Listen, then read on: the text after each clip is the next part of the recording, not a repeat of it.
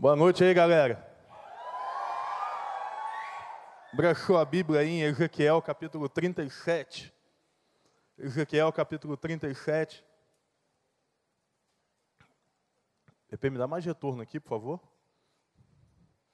Ezequiel 37. Versículo 1. Caso você não tenha a Bíblia, vai estar sendo projetado para a gente poder ler junto aqui nesse tempo. A mão do Senhor estava sobre mim, e por seu espírito ele me levou a um vale cheio de ossos. Ele me levou de um lado para o outro, e pude ver que era enorme o número de ossos no vale, e que os ossos estavam muito secos. Ele perguntou, filho do homem, estes ossos poderão viver? E eu respondi, ó soberano Senhor, só tu sabes. Ele, porém, me disse, profetiza aos ossos, e diga-lhes, ossos secos, Ouçam a palavra do Senhor. Assim diz o soberano Senhor a estes ossos: Farei um espírito entrar, entrar em vocês, e vocês terão vida. Porei tendões em vocês e farei aparecer carne sobre vocês e os cobrirei com pele. Porei um espírito em vocês e vocês terão vida. E então vocês saberão que eu sou o Senhor.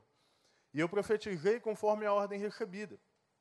Enquanto profetizava, houve um barulho, um som de chocado, e os ossos se juntaram, osso com osso. Olhei, e os ossos foram cobertos de tendões e de carne depois de pele, mas não havia espírito neles. A seguir ele me disse: profetize ao espírito, profetize, filho do homem, e diga-lhe: Assim diz o soberano Senhor: venha desde os quatro cantos, ó Espírito, e sopra dentro desses mortos para que eles vivam. Profetizei conforme a ordem recebida. E o Espírito, entrou, e o Espírito entrou neles. Eles receberam vida e se puseram de pé. Era um exército enorme. E então o Senhor me disse: Filho do homem, estes ossos são como toda a nação de Israel. Nossos ossos secaram e a nossa esperança se desvaneceu. Fomos exterminados. Por isso, profetize e diga-lhes: Assim diz o Senhor, ó, ó meu povo: vou abrir os seus túmulos e fazê-los sair. Trarei de volta a terra de Israel. E quando eu abrir os seus túmulos e os fizer sair, vocês, meu povo, saberão que eu sou o Senhor.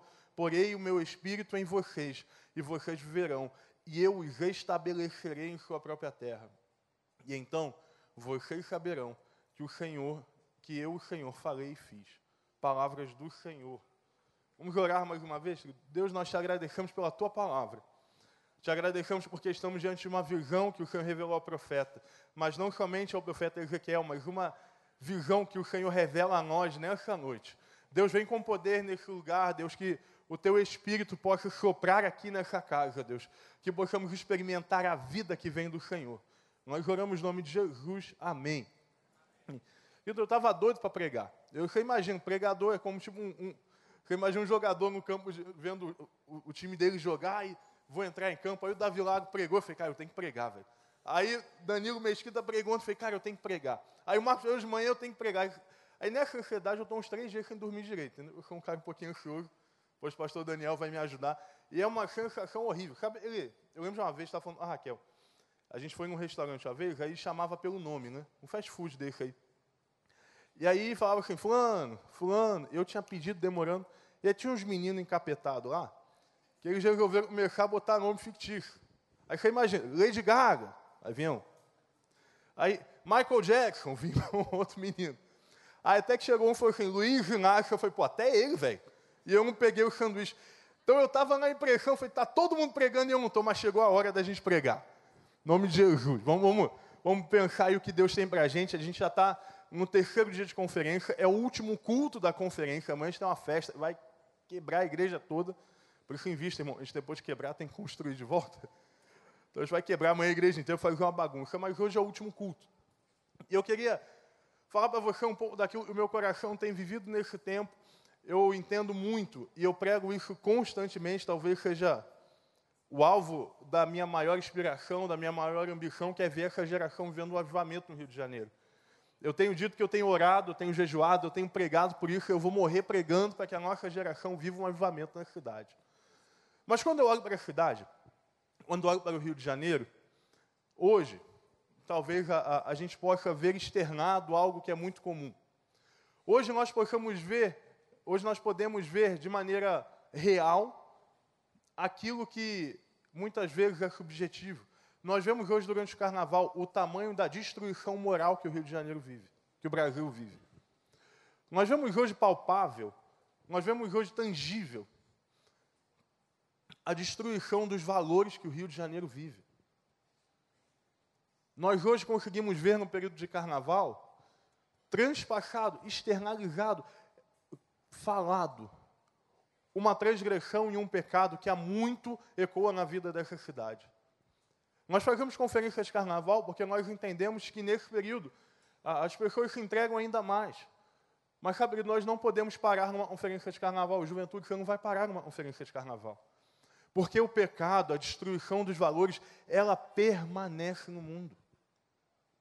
E quando nós lemos esse texto aqui, é uma visão de Deus de Ezequiel. O profeta Ezequiel recebe uma visão. E como todo livro de Ezequiel, ele tem é, é um profeta e revela várias e várias visões, algumas completas, alguns de contexto escatológico. Ele a, traz isso e as visões de Ezequiel são tão incríveis, que é como a, se realmente ele fosse transportado para aquele lugar. Ele narra de uma forma tão, tão vivida, que é como que, se o Senhor realmente fizesse uma, uma um, um, mover-se ele de um lugar para o outro. É algo realmente muito intenso ele fala de um momento em que ele foi levado a um vale. Eu queria pegar esse texto de forma expositiva, pegar aqui cinco elementos que aparecem ah, nessa história. Apenas cinco, cinco elementos, cinco personagens, você me permita chamar assim, que vão aparecer ao longo dessa história. O primeiro personagem que nós vemos nessa história, o primeiro elemento é o vale. Imediatamente Ezequiel ele é transportado a um vale. Se você olhar na Bíblia, a Bíblia ela é repleta de vales. E o vale na Bíblia sempre é lugar de batalha e de conflito. Também lugar de vitória do Senhor, mas o conflito e a batalha sempre estão caracterizados pelo vale. Por exemplo, já dizia o salmo mais conhecido do mundo, ainda que eu ande pelo vale da sombra da morte. O vale ele é inerente, o, o conflito ele é inerente ao vale.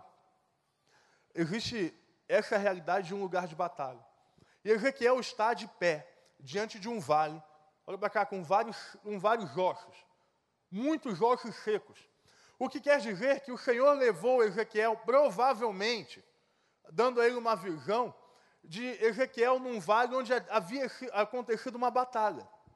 Então, ali nessa batalha, provavelmente no conflito bélico, houve a morte, e ali simbolizada a morte dos guerreiros de Israel. Israel ali estava no momento exílio, ele estava sendo ele já estava vivendo na Babilônia. Ezequiel é um profeta que já nasce nesse contexto. Então, Deus leva Ezequiel para que ele possa ver o que sobrou daquela batalha histórica, daquele conflito é, que marcou a história de Israel negativamente. E aí ele encontra lá, ele encontra os, os ossos e vários ossos. E às vezes Deus nos leva para o vale. E sabe, existe uma, um entendimento errado. Quando a pessoa fala, a gente pergunta assim, fulano, como é que você está? Está bem? Estou, estou bem. Estou no centro da vontade de Deus e está tudo bem comigo. Fulano, você está bem? Estou, pastor, agora eu encontrei o centro da vontade de Deus. A gente vai criando uma, uma cultura como se o centro da vontade de Deus sempre fosse algo prazeroso.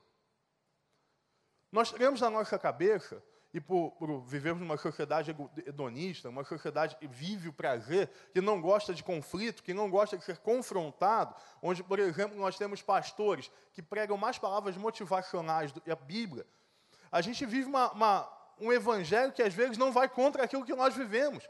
Quando, na verdade, Jesus diz em Mateus capítulo 10, eu vim para trazer a espada.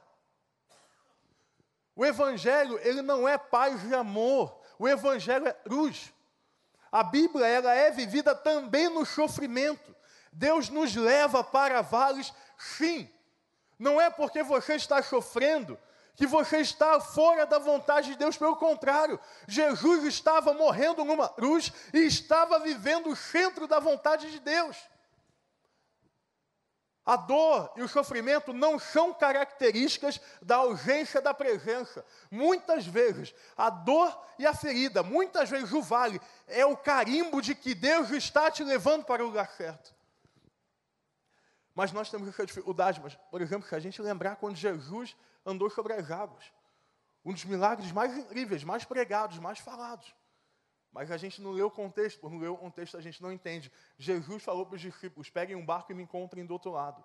Jesus mandou eles entrarem no barco. Jesus mandou eles entrarem no barco e irem de encontro à tempestade. Olha que coisa louca. Contrária do que a gente ouve pregar nas mídias. Espera aí, Jesus me mandou direto para a tempestade. Porque assim como houve em Ezequiel, quando Jesus nos leva para a tempestade, ele revela em nós as suas maiores profecias. Algumas das maiores profecias messiânicas foram feitas no contexto de exílio do povo. Eu gosto de, muito de um livro chamado O Lamento, quando o autor ele escreve a respeito do, do momento em que ele perde seu filho. E ele tem uma frase, para mim, muito característica, quando ele diz assim: com os olhos molhados, eu consigo ver o que eu não via com os olhos secos. Então Ezequiel é transportado ao vale, e talvez com dor, porque ele sabia o que ele estava vendo. Ele, ele recebe uma poderosa visão de Deus. E a visão de Deus, dentro desse primeiro elemento, é uma visão que traz para nós um segundo elemento do texto: os ossos.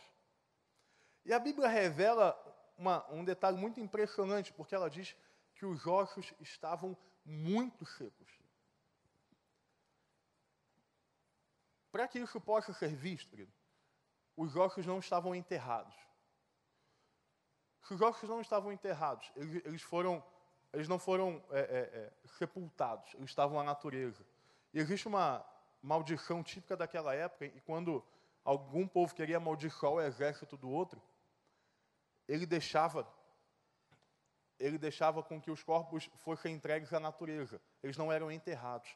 Então que, naquele momento, Ezequiel vê, ele vai para o primeiro elemento. Ele vai para o segundo elemento, em que ele vê um povo morto e amaldiçoado por outro. Sabe o que nós estamos vendo no Rio de Janeiro? Um povo morto. A gente vê morte financeira, a gente vê morte familiar, a gente vê morte emocional. A gente vê morte espiritual. Nós vemos um povo que não está nem aí para o que está acontecendo, a não ser com o que ele tenha prazer. Eu falava hoje de manhã, cadê a crise financeira do Rio de Janeiro? Se tem um monte de gente hoje pegando carro, comprando cerveja, comprando cachaça.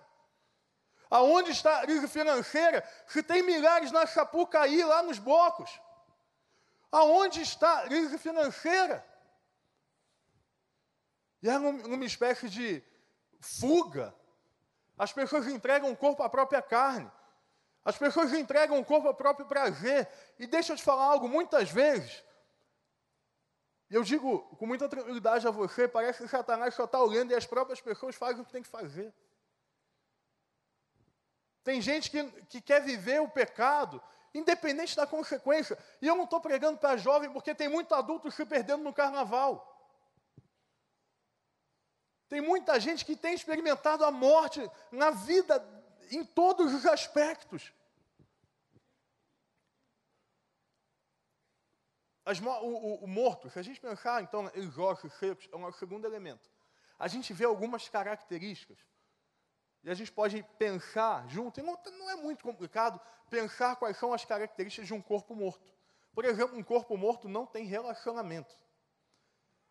Quando eles são enterrados, eu não acho, e tem tipo uma, um versinho, tipo um bingo lá dos senhores no, no cemitério, né? Para cada um lá. O corpo morto, ele não tem relacionamento. Um corpo morto, ele não tem mais a possibilidade de se relacionar. Um corpo morto, ele não tem mais a possibilidade de dividir alguma coisa. Um corpo morto, ele não tem mais a possibilidade de tocar alguém. Mas sabe o que, que talvez seja mais curioso? Muitas vezes dentro da nossa casa a gente vive como um corpo morto.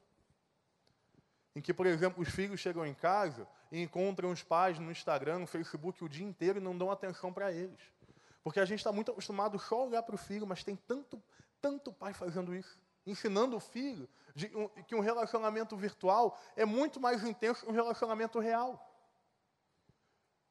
Famílias estão sendo destruídas por causa de um aparelho desse tamanho. Mortes no relacionamento. Bauman, ele escrevia e dizia que o até que a morte nos separe tem sido cada vez mais raro. Se nós olharmos para o Rio de Janeiro nesse momento, nós vamos ver relacionamentos superficiais. Nessa noite, talvez comecem relacionamentos e terminem, se que podemos chamar de relacionamentos, que vão durar uma noite. Sabe, nós, infelizmente, acabamos trazendo algumas coisas de fora para dentro da igreja. É, é, é curioso. Esse aqui deveria ser um lugar em que não haveria crítica. Esse aqui deveria ser um lugar de acolhimento. A igreja deve ser um lugar de tratamento. A igreja deve ser um lugar onde nós recebemos mãos impostas, não mãos acusatórias. A igreja deve ser um lugar em que nós não apontamos, mas que nós profetizamos. A igreja deveria ser um lugar onde relacionamentos transformam e curam, não relacionamentos que ferem. Se eu conversava com uma pessoa, chegou a ser líder da igreja em um setor, foi quase ordenado ao ministério uma igreja. Em um determinado momento, porque o sujeito tinha um braço tatuado, a liderança dessa igreja toda uniu ele e o retirou da liderança da igreja e o convidou a fazer parte de outra igreja. Porque ele tinha um braço tatuado e um piercing no nariz.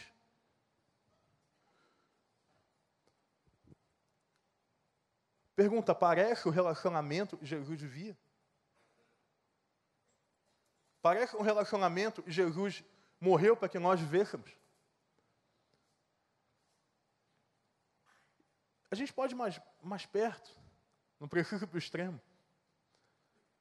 Às vezes a gente sai daqui, irmão, e o estacionamento se torna o fruto da ferida da igreja. Às vezes a gente sai daqui e o retorno é o pior testemunho que a gente prega. Às vezes a gente chega na porta e ao invés de nós darmos aquilo que estamos recebendo, nós parece damos pedra para o cara que está querendo um abraço grátis. Já viu aquele negócio? Abraço grátis, tem um chipacho assim, não, pastor, não, não, não. Aí a gente vai lá, faz, vende umas camisas, o pessoal, pastor, estética, tá não sei o quê. A igreja é lugar de relacionamento que transforma, que impulsiona. Mas sabe, morto também não tem sentimento. Por isso, quando eu morrer, amor, você pode me queimar, tá? Tem problema não. Eu gosto ficar lá em volta do corpo, eu não vou saber o que está acontecendo comigo, pode mandar embora. Morto não tem sentimento. Até porque um pé vai me carregar no caixão vai ser dose, né? Então, inclusive a juventude aí, vocês já vão morrer depois de mim, você já vai marumbando aí, filho, porque for vai, vai ser um negócio difícil. Tá rindo, né? Estou perdendo, velho, estou ficando magro. Em nome de Jesus, vou ficar. Fecha parênteses. Morto não sente. Morto não tem sentimento. Morto, ele não se emociona mais. E sabe, talvez essa seja uma das maiores características da morte espiritual da vida de alguém. Pastor, eu estou vendo o pau cantando na igreja. O fogo subindo e descendo. O céu rasgado, o anjo vindo. Pastor Wander pregando, falando da escada. O céu, o anjo está descendo, subindo e tal. Bah. Dá um amém aí. Né? Levanta a tua voz, Irino. Caminho no deserto. Dá um aleluia. E já está pentecostal. Irmão, dá um glória a Deus. Ei, pastor, chega. Dá a terceira música, o, o, miserável, o miserável senta. Ah, tá bom, cantei três. Parece que fica alheio ao culto, o que está acontecendo. Deixa eu falar um negócio quando nós estamos louvando aqui. Quando nós estamos adorando, os anjos do Senhor estão permeando esse lugar.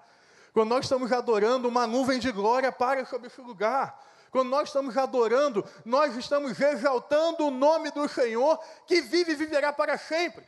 Pastor, mas eu não estou sentindo isso, porque você está morto espiritualmente. Pastor, eu não consigo chorar pelo Rio de Janeiro, porque você está morto espiritualmente. Pastor, eu não consigo mais me quebrantar na presença. Eu leio a Bíblia, eu busco a Deus diariamente, mas nada acontece, porque você está experimentando a morte. Quando a Bíblia deixa de emocionar a gente, quando nós lemos, como lemos hoje de manhã, que o Jesus foi exaltado ao mais alto trono. Quando nós lemos que Jesus era aquele que era, que é e que há de vir. Quando nós lemos que tudo nós podemos naquele que nos fortalece. Quando nós lemos que o Senhor continua fazendo nova todas as coisas. Quando nós lemos que um dia milhares e milhares de raça, tribo, língua e nação estarão diante do Senhor louvando. E isso não mexe com você. Você está morto espiritualmente. E sabe o que é engraçado? Essa profecia ela se aplicou logo no decorrer do texto àqueles de Israel. O que quer dizer que nós podemos estar na igreja, viver na igreja, passar horas na igreja, mas viver a morte espiritual. Nós podemos achar que esse negócio de pregar não é para nós, de dizimar e ofertar não é para nós, mas você precisa comer o cordeiro por inteiro. Se quebrantar faz parte do relacionamento com Jesus. Então, o morto, ele não se relaciona, ele não sente. O morto, ele não tem fome da palavra.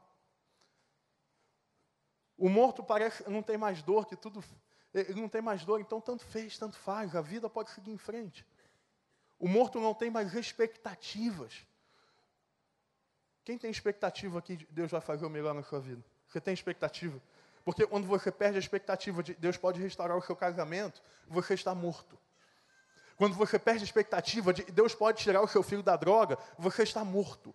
Quando você perde a expectativa do seu filho estar sentado ao seu lado, pregando, ouvindo o evangelho, você está morto. Quando você perde a expectativa de um novo emprego, você está morto. Quando você perde a perspectiva e a expectativa de viver mais de Deus, você está morto.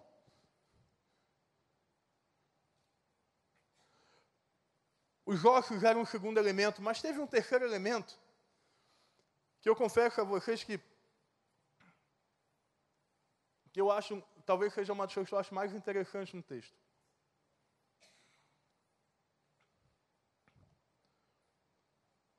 O elemento da profecia. A profecia, ela é um ato profético. Um profeta, ele na tradução talvez mais simples ou mais literal, isso significa porta-voz. Então, profecia não é adivinhar o futuro. Profecia não é você adivinhar o que vai acontecer na vida de alguém daqui a tanto tempo.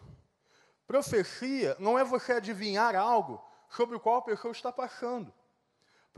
Profecia pode ser tudo isso, mas a profecia é a comunicação da vontade de Deus na vida de alguém ser um porta-voz, cometer e fazer o ato de profetizar, significa representar a voz de Deus na terra.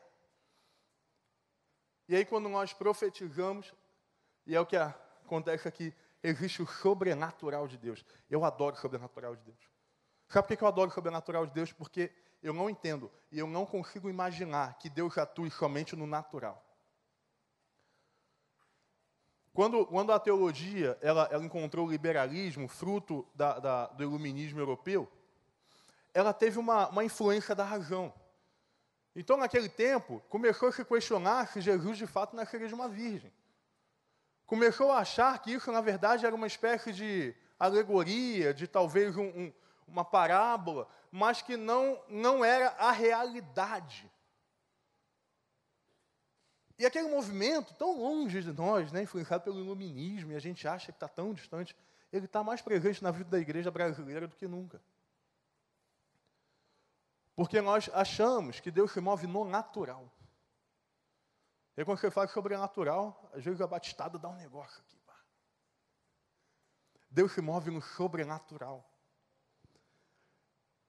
Vou te dar um exemplo, alguns talvez. Jesus, quando estava lá pregando para a multidão, a multidão com fome. Ele pergunta, achem de comer, de repente a galera traz o menino, coitado do menino, a lancheirinha dele, uns peixinhos, com pãozinho, imagina, tio, só tem aqui, ó, põe dois peixinhos. É o lanchinho que mamãe fez para mim, Mac Fish, botou um cream cheese assim em volta, pãozinho um, com peixinho. Tio, é para mim que a gente vai passar o dia inteiro aqui, é só. E, de, e querido, se era um menino que estava carregando, também não era um pão, né? Deve ser uma bisnaguinha assim. Dois peixinhos, podia ser uma sardinhazinha. Aí, coitado do menino, chega a lancheirinha do Batman dele. Aí tô, né, não está na Bíblia, obviamente o Batman é um pouquinho depois. Chega a lancheirinha do Batman dele. Ó, oh, Deus, está aqui, minha lancheirinha. Oh, meu Deus, minha lancheirinha, minha comidinha. E aí Jesus abençoa e a lancheirinha do menino se torna o alimento da multidão. Sobrenatural. Elias está no maior contexto de seca possível, não chovia. Irmãos, eu me lembro o calor que fez nos últimos dias, misericórdia. Estava tão calor, tão calor, eu não sabia se eu suava ou se eu estava regando a terra seca. Mas um calor tão grande que eu olhei o BRT, eu achei que Satanás estava lá dentro. Falei, gente, eu vou ver, vou ver o Rabudo andando na bicicleta do Itaú daqui a pouco, no recreio. Estava um calor, mas um calor, mas, meu Deus do céu. Você saía do banho suado. Eu falei, gente, o que está acontecendo? Rios de água estão jorrando da minha pele. Era do coração que a Bíblia falava mas um calor da desgraça. Eu falei assim, Senhor, eu, me mostra a nuvem do tamanho da mão de um homem. Com fé, tem que ter fé. Eu vi uma nuvem, eu só quero uma nuvem. E nada acontecia, e o calor ficou pior, sabe? E eu estou fazendo um negócio chamado crossfit, que isso é uma desgraça no calor. Botar para correr um quilômetro e meio, você imagina isso aqui correndo um quilômetro e meio. Esses dias mandaram eu subir uma caixa, uma anilha de 25. Eu falei, querida, a anilha está aqui, ó que eu vou botar outra nas costas para equilibrar o peso, sei lá o que, que é. O calor estava tava um negócio de maluco. Aí imagina Elias nesse calor. E aí Elias, fala, Elias, na certeza de que Deus ia agir, fala para o servo dele, vai, sobe no monte e vê a nuvem. Aí vai o servo de Elias. Não. Doutor, nuvem não. Aí Elias fala o servo, volta, volta lá.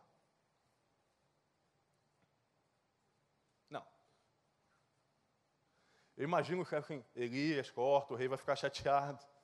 Volta lá. Aquilo foi, voltou, foi, voltou, foi, voltou. De repente ele volta, Elias, tem uma nuvem do tamanho da mão de um homem. Imagina anos de com uma nuvem desse tamanho aqui. Sabe o que Elias viu? Um pequeno começo, com uma chuva que ia inundar aquela terra. Sobrenatural. Lázaro, sai para fora. Jesus não encostou em Lázaro e Lázaro voltou à vida. E de repente o profeta recebe a orientação: ei, manda, profetiza vida aos ossos. Profetiza vida aos ossos. Profetiza vida no teu casamento, que talvez seja um osso seco. Profetiza vida na, vida na sua vida espiritual profetiza vida sobre a cidade do Rio de Janeiro. Eu não acredito que o Rio de Janeiro se perdeu. Eu acredito que o Rio de Janeiro tem jeito e o nome do jeito é Jesus. Eu acredito que a sua família não está perdida, mas que ela pode ser ressuscitada por uma palavra de Deus.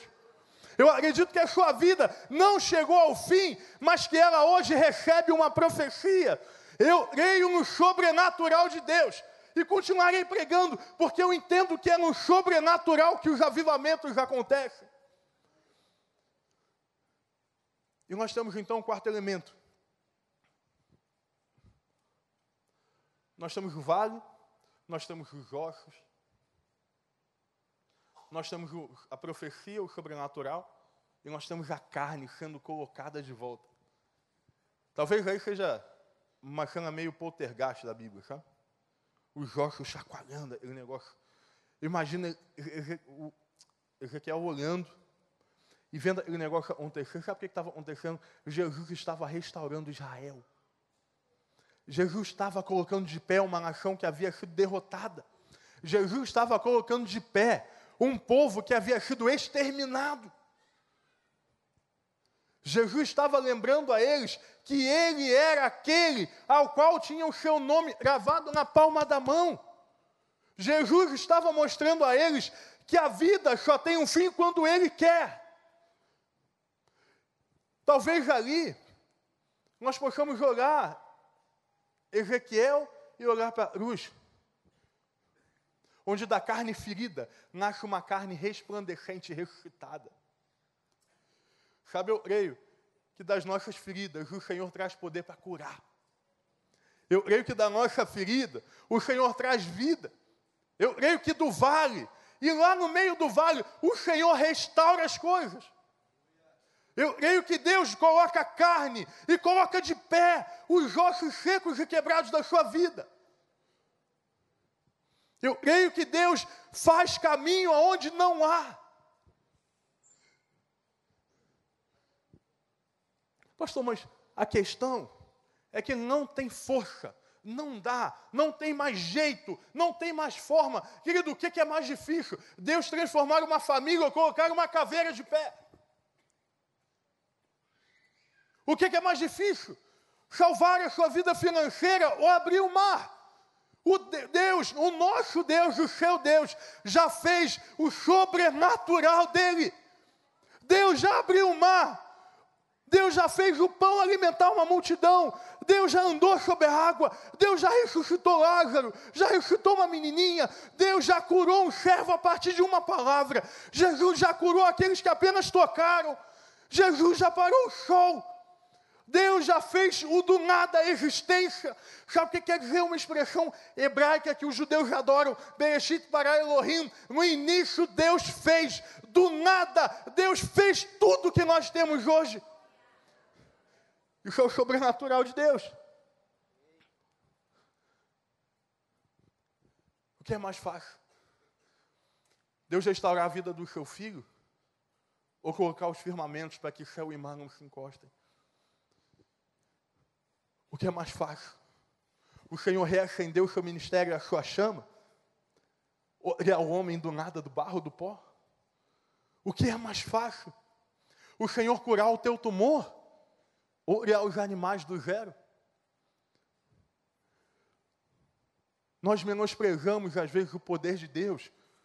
Nós deixamos e colocamos Deus numa caixa e achamos que Ele só pode fazer isso, que Ele só pode fazer aquilo. Nós começamos a achar que Deus não cura câncer, que Deus não pode fazer mão nascer, que Deus não pode curar lepra. Deus pode fazer o que Ele quiser, da forma como Ele quiser. Porque Deus é especialista numa coisa, a reconstrução. O nosso Deus é especialista em reconstruir, sabe por quê?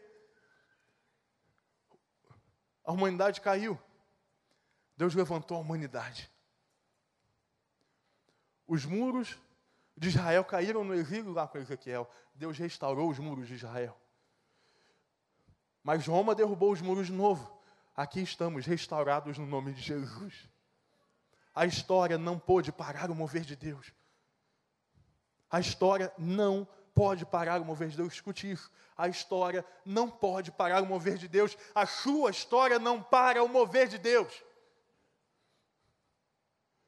Deus, Ele olha para você, Ele pode ver na sua casa, Ele pode ver na tua faculdade, cara, um vale de ossos secos, mas nós podemos ver avivamentos saindo das faculdades na história do mundo.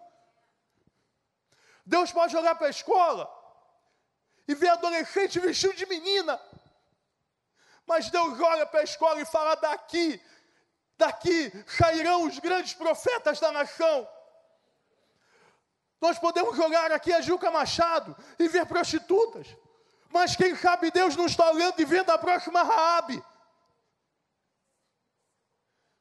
Você pode olhar no seu casamento e ver traição, infidelidade, ferida dor. Você pode jogar no seu filho e ver droga, pornografia, mentira, arma, prostituição, mas o Senhor está olhando para você com os olhos da luz, com olhos de vitória, com olhos de quem diz: carne, osso, recebam tendões, recebam carnes. O Senhor nos colocará de pé nessa noite. Cara, eu vejo o Rio de Janeiro apodrecendo. Mas vou te falar. Quanto mais eu vejo o Rio de Janeiro apodrecendo, mais eu vejo a obra do Senhor agindo. Pode falar para mim à vontade que o Rio de Janeiro não tem jeito, que o Brasil acabou. Pode falar, eu não ligo não.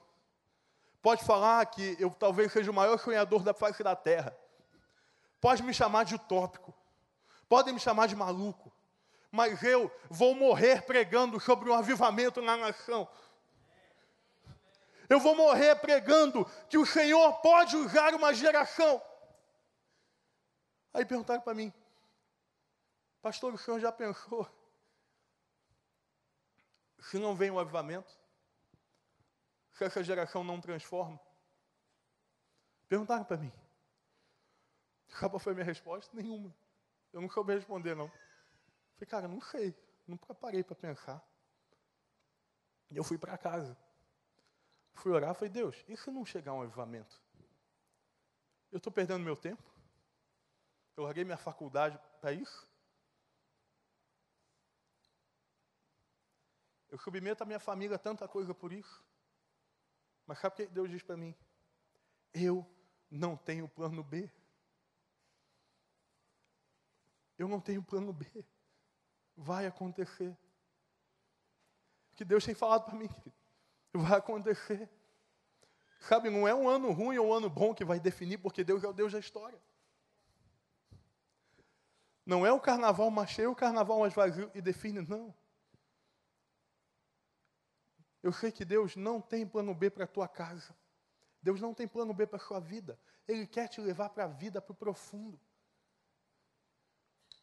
Eu não sei se você hoje está numa crise financeira tremenda. Se Deus vai te dar dinheiro para caramba, eu não sei. Mas eu sei que aonde há morte, Deus faz vida. E Deus não tem o plano B. Então é vida. Mas, pastor, e se eu não conseguir? Deus não tem plano B. Israel recebeu uma profecia de restauração e Deus não teve plano B. Israel recebeu uma profecia que se cumpriu. E o último elemento de projeto norte vem subindo.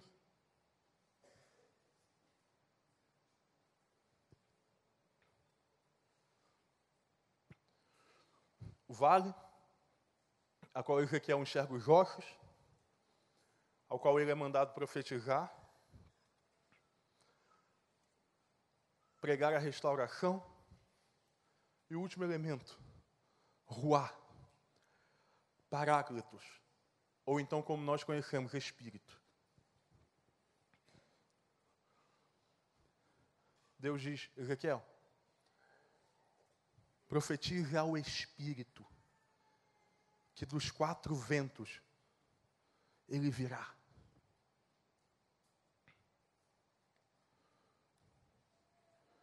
Deus leva para vale? Leva. Deus mostra a morte? Mostra. Deus manda profetizar? Manda. Deus coloca de pé? Coloca. Aí chega a obra completa, porque Deus é o Deus que começou a obra e vai terminá-la. Deus ele sopra o Espírito Santo na sua vida.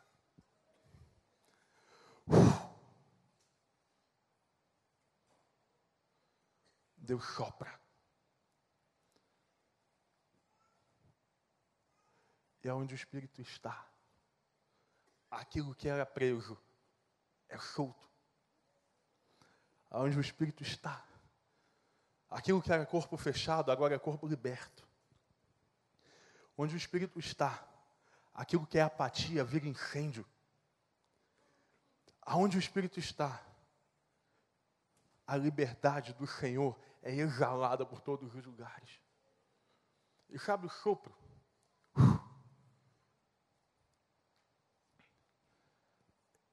Para os judeus isso era tão forte. Os judeus eles não proclamavam o nome de Deus, então havia um tetagrama que diria Yahvé. Não tinham as vogais. E eles entendiam, olha para cá, coisa linda. Que Yahvé era o som da respiração. Os rabinos ensinavam que quando nós respirávamos, Yahvé, se ouvia o som, sabe o que quer dizer? Que a primeira coisa que alguém faz a nascer é Yahvé. E a última coisa que Deus faz, que alguém faz ao viver é Yahvé. A vida e a morte são guiadas pelo Espírito de Deus. A vida e a morte são guiadas pelo Espírito de Deus. O Espírito Santo, segundo Francis Chan, eu acredito muito nisso, um livro muito bom chamado Deus Esquecido. Ele talvez, por questões históricas brasileiras, eu creio nisso, eu entendo isso, a gente estuda a história. Você pode não acreditar em mim, mas você pode estudar a história por conta de extremos. O Espírito se tornou um Deus esquecido. Entre Pai, Filho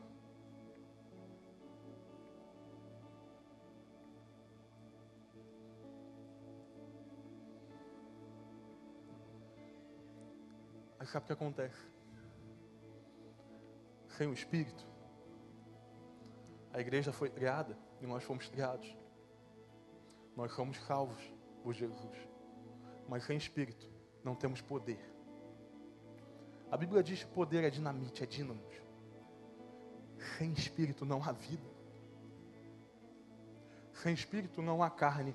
Sem espírito não há sobrenatural. Sem espírito o osso não volta. Sem espírito o vale não existe. Quero te convidar para olhar para a sua dor agora, para a sua morte. É, olha para a sua morte. Talvez você já tenha enterrado essa área da tua vida há muito tempo. Talvez você já tenha enterrado a sua fé. Olha para cá, talvez você já tenha enterrado as pessoas da sua casa.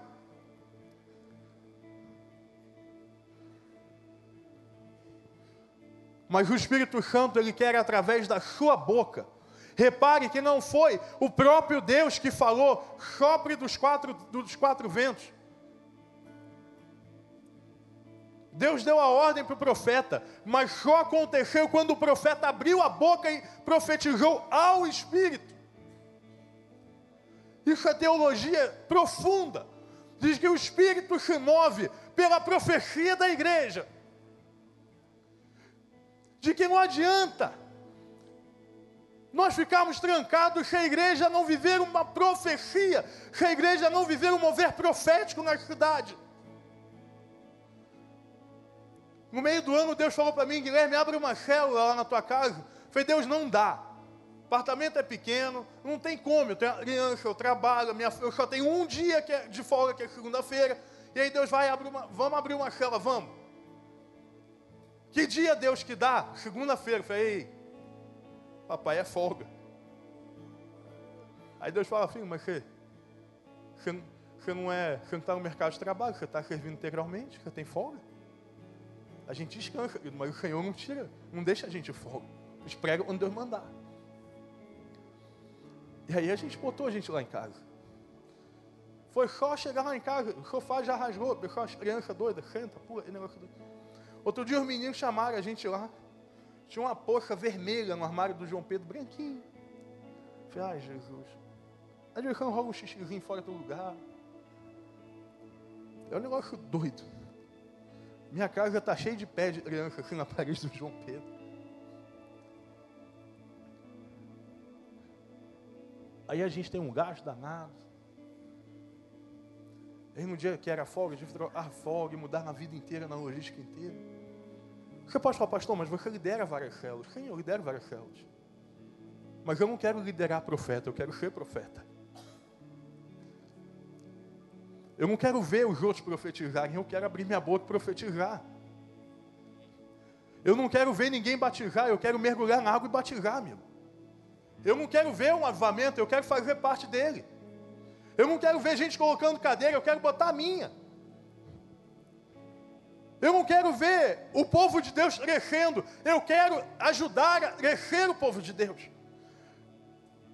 Aí lá em casa a gente já está assim, pintou uma parede agora, já está um risquinho preto. Mas tem gente tomando a decisão por Jesus no sofá da minha casa. Tem gente na varanda entregando a vida para Jesus.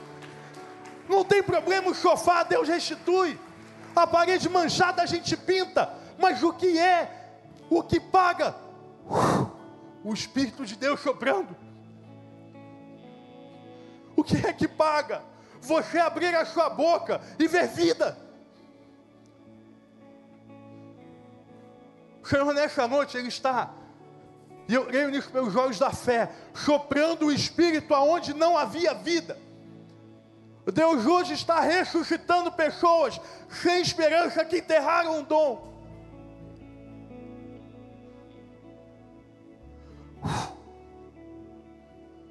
Que dos quatro ventos o Espírito sopre sobre a sua vida nessa noite. Que dos quatro ventos o Espírito rasgue os céus na sua vida nessa noite. E eu creio que Deus pode ressuscitar pessoas aqui. Mas Deus pode usar a sua boca para profetizar sobre a tua casa agora. Tem tanta gente que fala para mim, pastor, eu não sei mais, ajuda o meu filho. Eu posso ajudar, mas Deus levantou você como profeta da tua casa, não eu. Pastor, meu filho não quer ver a igreja. Traz ele, mas ele não quer, vai lá. Eu não sou profeta da tua casa, eu sou profeta da minha. É claro que a gente ajuda, mas eu não posso suprir sacerdócio de nenhum pai, querido. E eu vejo tanto adolescente desviando, porque o pai não profetiza tanto adolescente jovem desviando, porque o pai acha que é papel da igreja pregar o evangelho. Acorda, pai. Acorda, mãe. O diabo não está brincando com o seu filho. Mas no nome de Jesus, mesmo que pareça impossível, hoje é a noite em que você profetiza ventos de poder sobre a vida dele. E eu creio que quando nós aprendermos a profetizar aquilo que Deus está mandando, a igreja muda, as ruas mudam, o recreio muda, a barra muda, Jacarepaguá muda, a Zona Sul muda, o Rio de Janeiro muda, a Baixada muda, o Brasil vai mudando no nome de Jesus. Mas a gente precisa aprender o poder. O poder que há nas nossas vidas. Deus nessa noite está tirando pessoas da morte. E Deus nessa noite está usando a sua boca para tirar pessoas da morte. Baixa com a cabeça, fecha os olhos.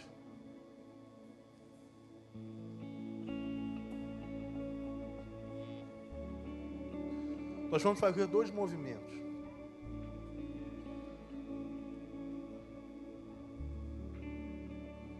quero de forma bem didática te ajudar. Eu preciso, eu sei, Deus vai fazer algo poderoso aqui. Primeiro movimento, eu quero falar com você que está morto, que não sente, não se apaixona. Você que tem um filho morto dentro de casa, você que tem um relacionamento morto, você que tem uma família morta, você que tem uma área financeira morta, você que hoje quer vida na sua casa, na sua família, você que quer vida em você. Você fala, pastor, eu preciso do vento de Deus. Eu preciso do vento. Preciso do Espírito. Eu preciso experimentar a vida de novo. Levanta a sua mão aí para eu ver. Levanta a sua mão. Pode levantar. Vai levantando. Vai levantando. Vai levantando. Aleluia. Vai levantando a mão. Quem quer a vida de Deus? Quem quer uh, o sopro de Deus hoje na vida? Amém, amém, amém. Agora eu quero fazer o segundo movimento. Talvez hoje dentro da sua casa existam pessoas mortas. E você quer falar assim, pastor, eu entendi. Eu quero ser o Ezequiel da minha casa. Eu quero ser o Ezequiel da minha cidade. Eu quero ser o Ezequiel da minha geração. Eu vou profetizar o vento dos quatro cantos. Eu vou falar do vento dos quatro cantos. do poder do Espírito, do Paráclitos, da Rua de Deus. Pastor, eu vou pregar. Pastor, eu vou chegar na minha faculdade quinta-feira e eu vou pregar que há um Deus que governa sobre as nossas vidas. Pastor, eu vou chegar lá no meu trabalho e eu vou dizer que eu não quero mais esquema, que eu sirva a um Deus, que é um Deus de integridade. Pastor, eu quero, eu quero abrir minha célula, eu quero abrir a minha casa e eu vou pregar o evangelho lá. Pastor, eu vou batizar alguém. Você que quer fazer esse compromisso, levanta a sua mão. Amém. Levanta aí, levanta aí, vai levantando. Vai levantando. Amém. Vamos ficar de pé. Cantar o refrão dessa música.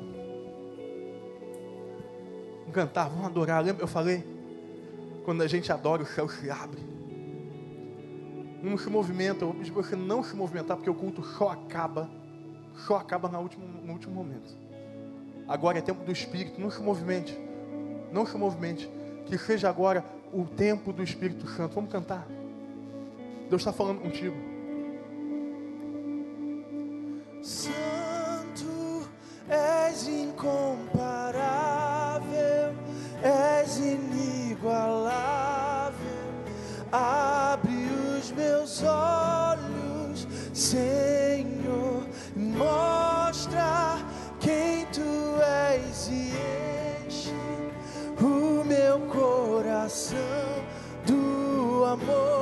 faz mudar. Cante, cante. Santo.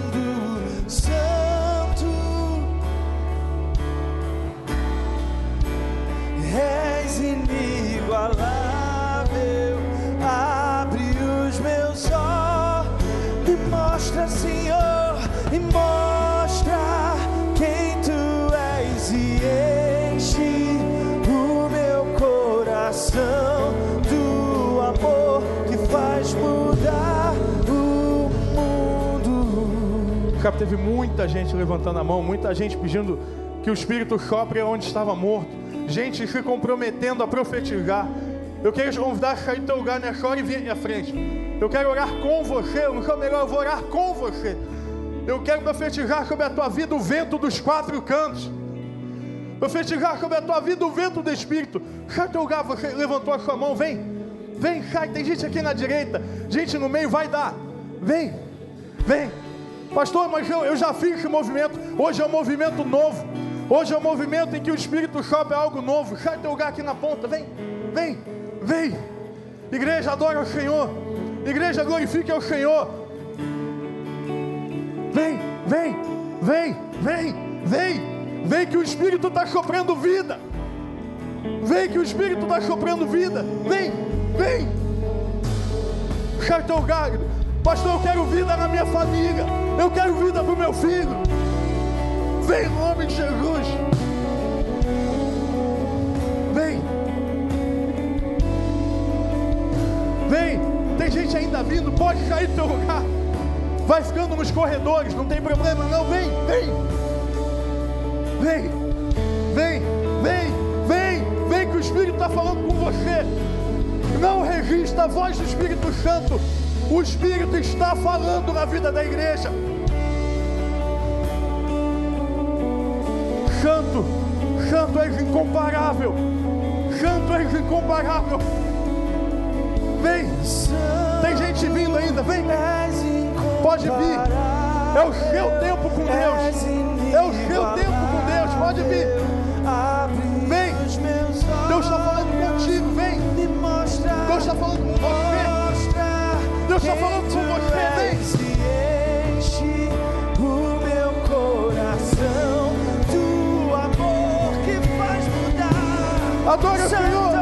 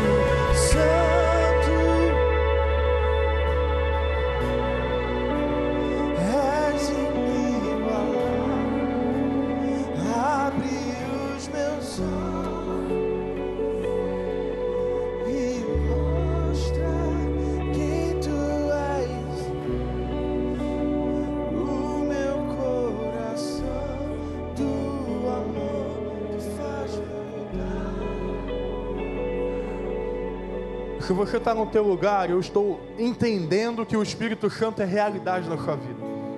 Você está no teu lugar, eu entendo que o Senhor já tem te levantado, que o Senhor tem colocado vida sobre a tua casa. Mas enquanto você está no seu lugar, tem gente aqui sozinha, precisando de uma palavra de Deus. Lembra? Os quatro ventos vieram a partir da profecia de Ezequiel.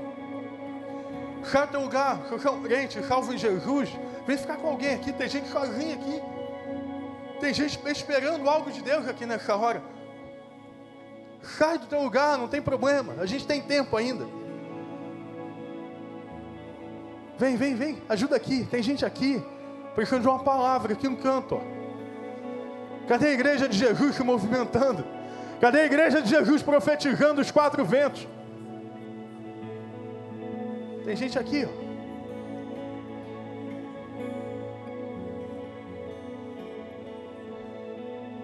Comece a orar nessa hora. Abre a sua boca, estende a tua mão para frente. Comece a profetizar. Profetizar os, o vento dos quatro cantos. Deus age com poder nessas vidas. Deus, nós pedimos nessa hora a tua rua, o teu sopro, o sopro de Yahvé invada as nossas casas. Deus, já pessoas que chegaram aqui com casamento destruído, com relacionamentos destruídos. Deus, que hoje seja a noite do novo começo. Deus, que seja a noite do fim de Deus. Nós sabemos, basta apenas uma palavra tua. E Deus, nós pedimos uma palavra, uma única palavra nessa noite. Que o teu Espírito agora sobre vida no nome de Jesus. Deus, que aqueles ossos secos recebam carne nessa hora. Deus, que aquilo que estava há muito tempo enterrado seja levantado no nome de Jesus.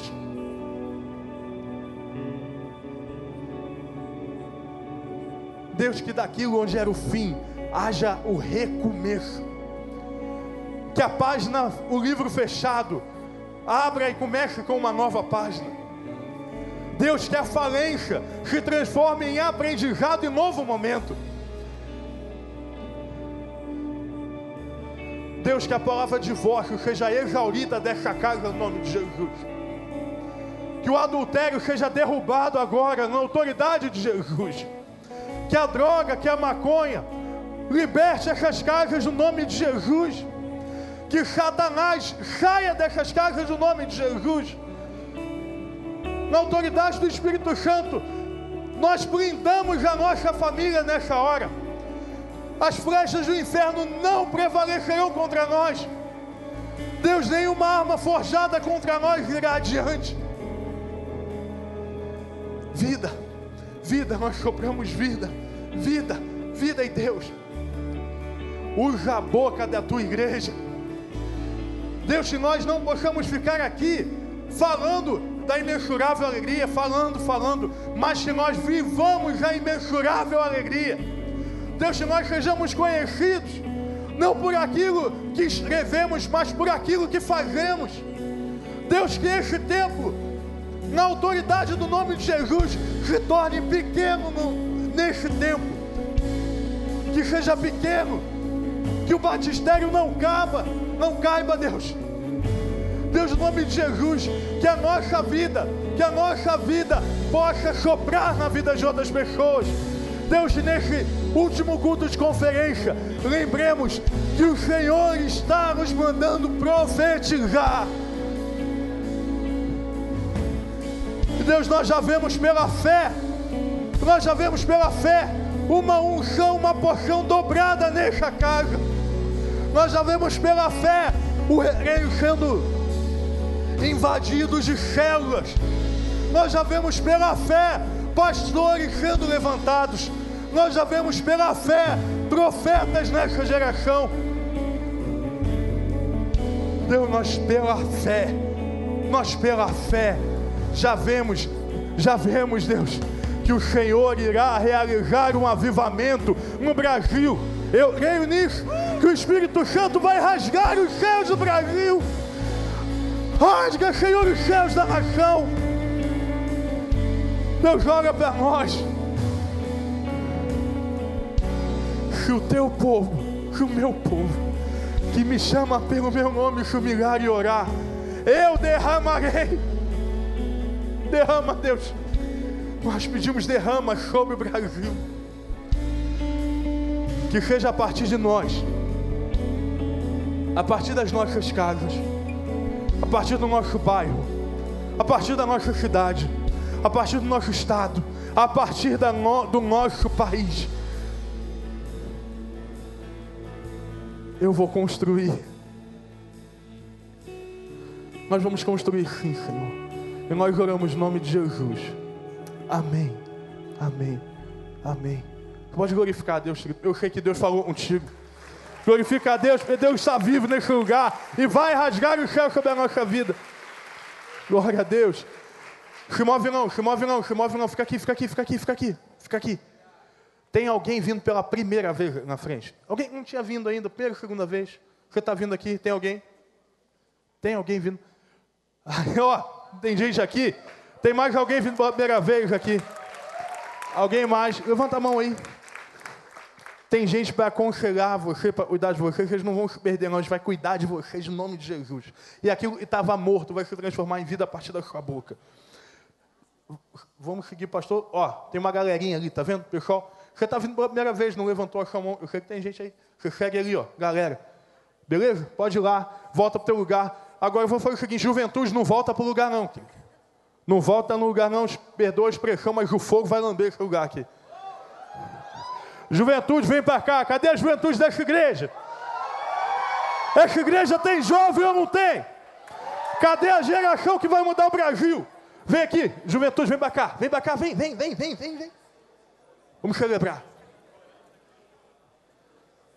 Você que é jovem casado, jovem, vem para cá, vem para cá, vem para cá. Que a gente vai fazer um negócio diferente agora. Vem cá. Vem aqui.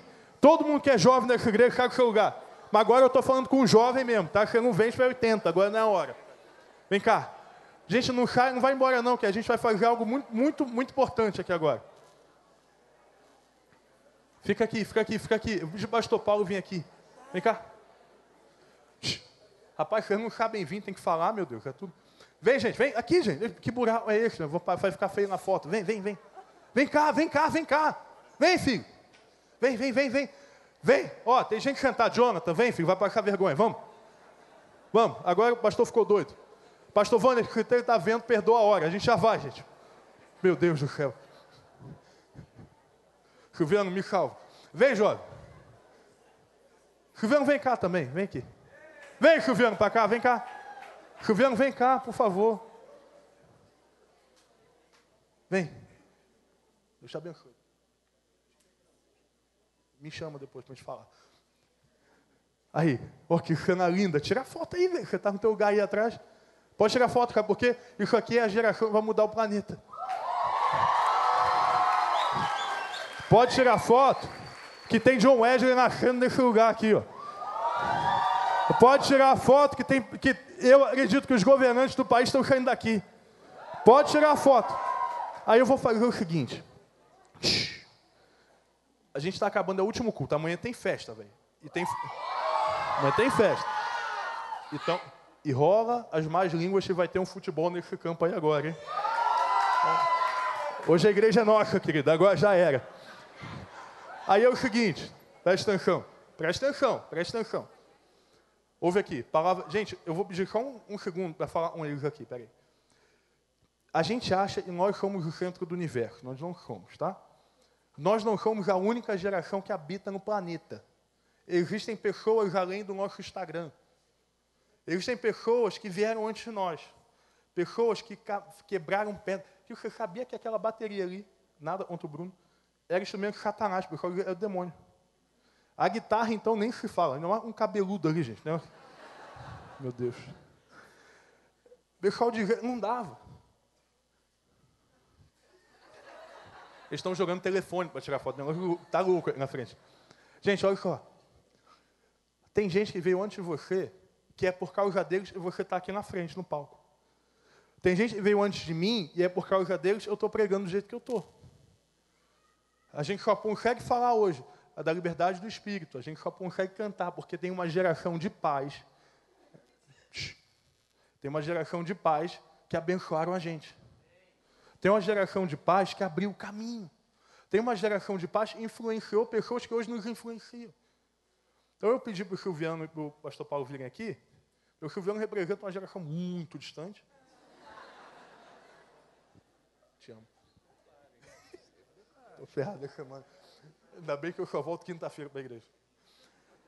Então, eles dois, para eles dois orarem, porque o Silviano, ele, ele representa uma geração importante. Esse cara aqui botava milhares dentro da igreja, quando ele era jovem.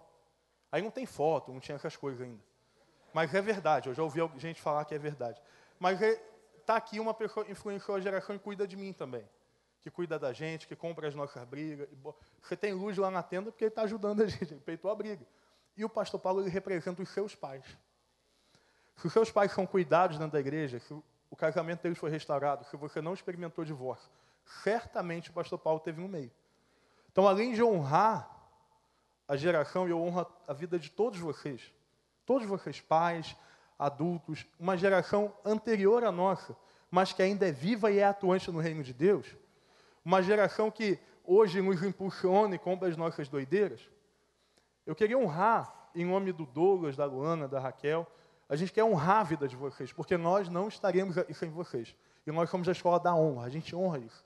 Então eu queria pedir para que tanto o Silviano quanto o pastor Paulo fizessem essas duas orações, abençoando a nossa vida. Então você que está aqui na frente, para fazer o seguinte, você vai levantar a tua mão para o alto. Lá no final do culto, lembra? Eu falo, olha a mão para eu vou abençoar a tua vida. Então, levanta a mão para o alto aí. Você que está aí no seu lugar, levanta a sua mão para cá. Nesse momento, vocês não estão vendo a cena, e talvez seja uma das cenas mais lindas que eu já vi nessa igreja. Existe uma bênção 360 graus ao redor de vocês. De todo lado, de todo lado está soprando vento. Lembra dos quatro cantos? Feche teu olho aí. Vamos, vamos, vamos receber essa bênção sobre a minha vida sobre a sua vida.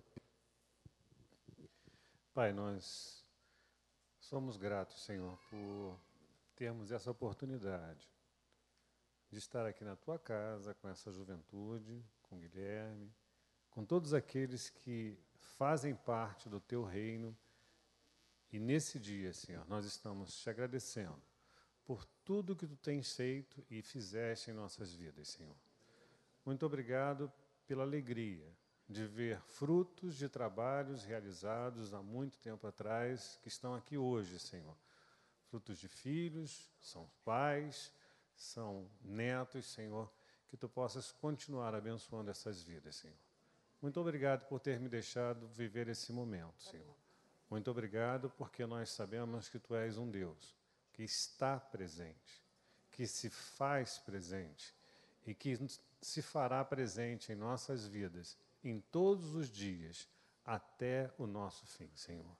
Que tu possas continuar abençoando esta igreja, a juventude desta igreja e que nós que estamos na liderança da igreja, Senhor, possamos entender que precisamos dar corda, precisamos dar apoio, precisamos dar todo o suporte para que essa juventude possa crescer, não para nossa honra, não para nossa glória, mas para a tua honra e para a tua glória, Senhor.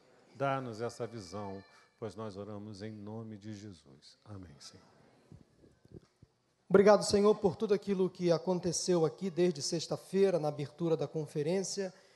Hoje, nesta noite, o Teu Espírito Santo derramou sobre nós a Tua bênção, a Tua unção, a Tua graça, a Tua misericórdia. Pessoas foram restauradas aqui para a Tua honra, para a Tua glória e para, a tua, para o Teu louvor. Obrigado pela vida do pastor Guilherme, Raquel, aqueles que com ele ladeiam e, e ombram com ele neste ministério. Obrigado, Senhor pela vida desses jovens adolescentes que estão aqui à frente, sendo impactados por essas pregações, por essas ministrações. Temos uma geração que aqui se compromete com a tua palavra, que aqui tem ouvido a tua palavra e vai sair por aí influenciando aqueles que estão lá fora precisando de paz, de alegria, de consolo, de conforto, da salvação em Cristo Jesus. Obrigado, Senhor.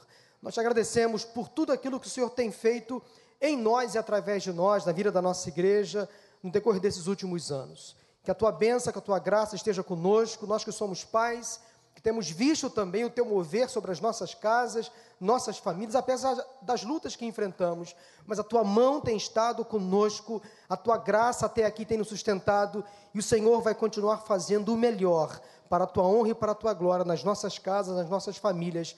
Prepara-nos para esta semana, dá-nos a tua bênção, a tua graça. Oramos em nome de Jesus. Amém, amém e amém. Vamos agradecer a Deus pela vida do pastor Guilherme, da Raquel. Deus seja louvado. Vamos em paz.